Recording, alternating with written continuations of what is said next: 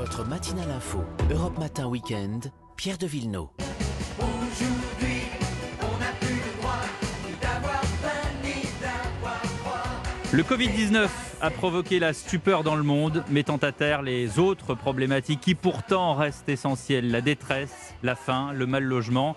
Covid ou pas Covid, les Restos du Cœur restent mobilisés avec dès avant-hier une collecte nationale qui prend une dimension bien sûr toute particulière avec la crise sanitaire. Et qui dit Resto du Cœur dit forcément concert et mobilisation des enfoirés. Bonjour Zazie. Bonjour. Vous êtes une enfoirée si je puis me permettre. Une enfoirée au, au grand cœur. Oui, je suis une enfoirée. Euh, Cette, euh, cette détresse euh, dont je viens de parler, vous l'avez vu, vous l'avez filmé vous-même euh, en janvier dernier lorsque vous êtes allé enregistrer ce concert des Enfoirés à Lyon. Vous avez rencontré un SDF bah, qui vous a raconté son quotidien. Oui, alors écoutez, c'était d'autant plus palpable que, évidemment, on le sait et qu'il suffisait pas d'être à Lyon pour s'apercevoir qu'il y Mm. avait des gens dans la rue.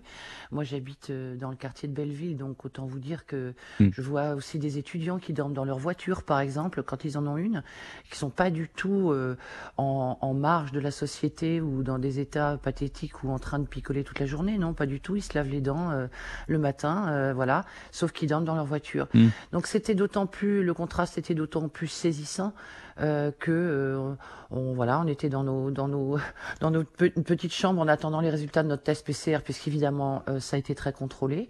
Et puis de l'autre côté, en plus il a neigé quand on a fait les restos du cœur à Lyon, et, et ben il y avait ce monsieur qui était là et qui m'a expliqué qu'il vivait là depuis trois ans, voilà. Ça vous a saisi, j'imagine, euh, au cœur, euh, aux tripes. Oui, ça, ça donne en fait tout son sens. C'est-à-dire que je pense que euh, et, et TF1 et euh, nous-mêmes, on a, on a tous hésité en se disant euh, à quoi bon euh, Les Enfoirés, c'est un spectacle, c'est des places de concert, Ouais. c'est une billetterie. Il faut quand même savoir que ça fait un manque à gagner de 5 millions d'euros. C'est pas rien hein, quand on sait qu'un repas pour les Restos du Cœur, c'est un euro. Ça fait donc 5 millions de, de, de repas en moins à cause de l'absence de cette billetterie, puisqu'on fait à peu près euh, 7 ou 8 concerts dans la semaine. Mm. Là, on s'est dit, c'est un peu un non-sens. En même temps, on était heureux de se retrouver. En même temps, on avait l'impression d'être un peu dysfonctionnel. Hein. La société nous dit que on n'est pas que voilà que les saltimbanques ne sont plus trop trop, essen- trop essentiels. Mais euh, c'était évident que puisque les enfoirés euh, sont le côté un peu vitrine, un peu un peu, je dirais jovial de quelque chose qui est beaucoup moins euh, dans le quotidien des gens, on soit là euh, plus que jamais, je dirais, pour faire euh, ce spectacle. Quoi. Mais, mais chanter pour ces personnes en détresse, donner de soi, donner de son corps, de sa voix, ça fait quoi? Ça fait que c'est une chose qu'on a en commun, qu'on soit, euh, euh, qu'on soit euh, nous petits êtres très égocentrés et artistes plus ou moins connus, ou qu'on soit dans la rue, ou qu'on soit dans, dans un dans un HLM. Je pense qu'on a tous ça en commun, à savoir qu'on peut chanter ensemble. Voilà. Donc il n'est pas question de se servir des incompétences des uns et des autres. Moi, je ne pense pas que je serais euh, très euh, euh, très bonne, si vous voulez. Je ne suis pas infirmière, je ne sais pas faire de piqûres. Je ne pourrais pas forc- forcément être dans un quotidien comme l'ensemble des bénévoles, parce que il faut quand même aussi euh, euh, saluer les efforts quotidiens de ces gens-là et le courage et la générosité.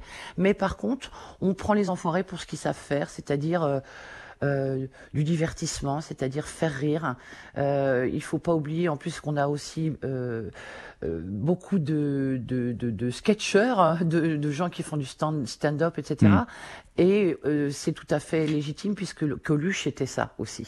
Demain, lundi, euh, Zazie, c'est la journée internationale des droits des femmes. Europe 1 propose un dispositif sonore spécial 100% féminin, d'ailleurs, demain. Qu'est-ce que, que ça représente pour vous, une journée comme ça? Est-ce que c'est, nécessaire parce que c'est un combat ou est-ce que c'est dérangeant parce qu'on ne devrait pas avoir à le rappeler? Ouais, la journée de la femme, normalement, ça devrait être tous les du droit des femmes, ça devrait être tous les jours. J'ai envie de vous dire, euh, c'est toujours bien d'avoir euh, ces petits rappels symboliques pour mettre aussi en vitrine. Je dirais, bah, c'est un peu comme le même problème que pour les enfoirés. Hein. Euh, toutes les femmes qui n'ont pas la parole, en ce moment, euh, bon, bah, ça barde un peu. La parole se libère. Alors, elle se libère un peu euh, dans le désordre, parfois sur les réseaux, etc. Il faut évidemment que la loi suive. Donc, je pense que on a la chance, moi j'ai la chance d'être une femme libre dans un pays de liberté, euh, même si tout n'est pas euh, toujours idéal pour les femmes. euh, je pense que c'est important de pouvoir témoigner de cette liberté et, puis être la voix parfois que, de- celle qu'on muselle quoi. Ouais, et justement, il y a, deux ans presque, hein, vous avez signé ce manifeste contre le sexisme dans votre métier, dans, votre, dans le milieu de la chanson, FEMM, Femmes engagées des métiers de la musique. C'était en 2019. Est-ce que ça a changé depuis? Euh, oui et non. Je pense que de toute manière, la société se, redéfinit en ce moment. Bon, alors d'une manière particulièrement violente aussi en ce moment pour plein d'autres choses, mais euh, en ce qui concerne les femmes et leurs droits, euh, je pense que c'est vraiment un dialogue à conserver avec les hommes.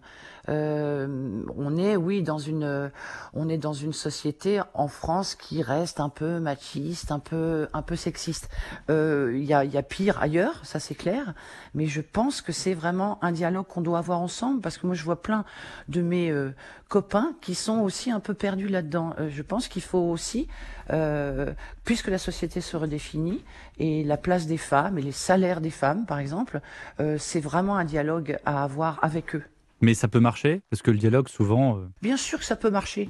Euh, Je pense que, euh, alors ça va peut-être faire une levée de bouclier ce que je vous dis, mais je pense que les femmes ne sont pas coupables, évidemment, à partir du moment où on parle ou de maltraitance ou de viol, etc. Mais elles sont aussi responsables de euh, leur identité, de la, la vision de leur corps, du respect qu'elles ont par rapport à ça.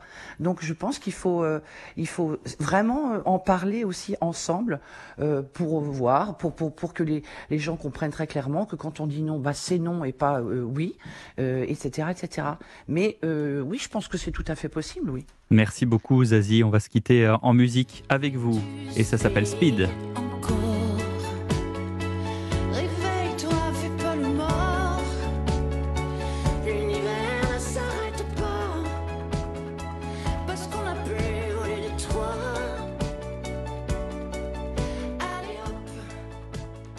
Zazie, merci beaucoup encore une fois d'avoir été avec nous sur Europe 1 ce matin.